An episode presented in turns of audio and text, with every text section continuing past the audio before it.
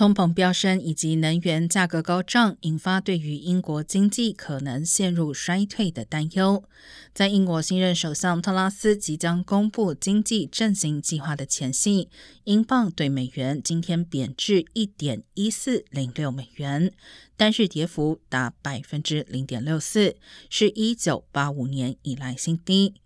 英国央行英格兰银行表示，英国经济前景疲软，加上美元走强，对英镑构成压力。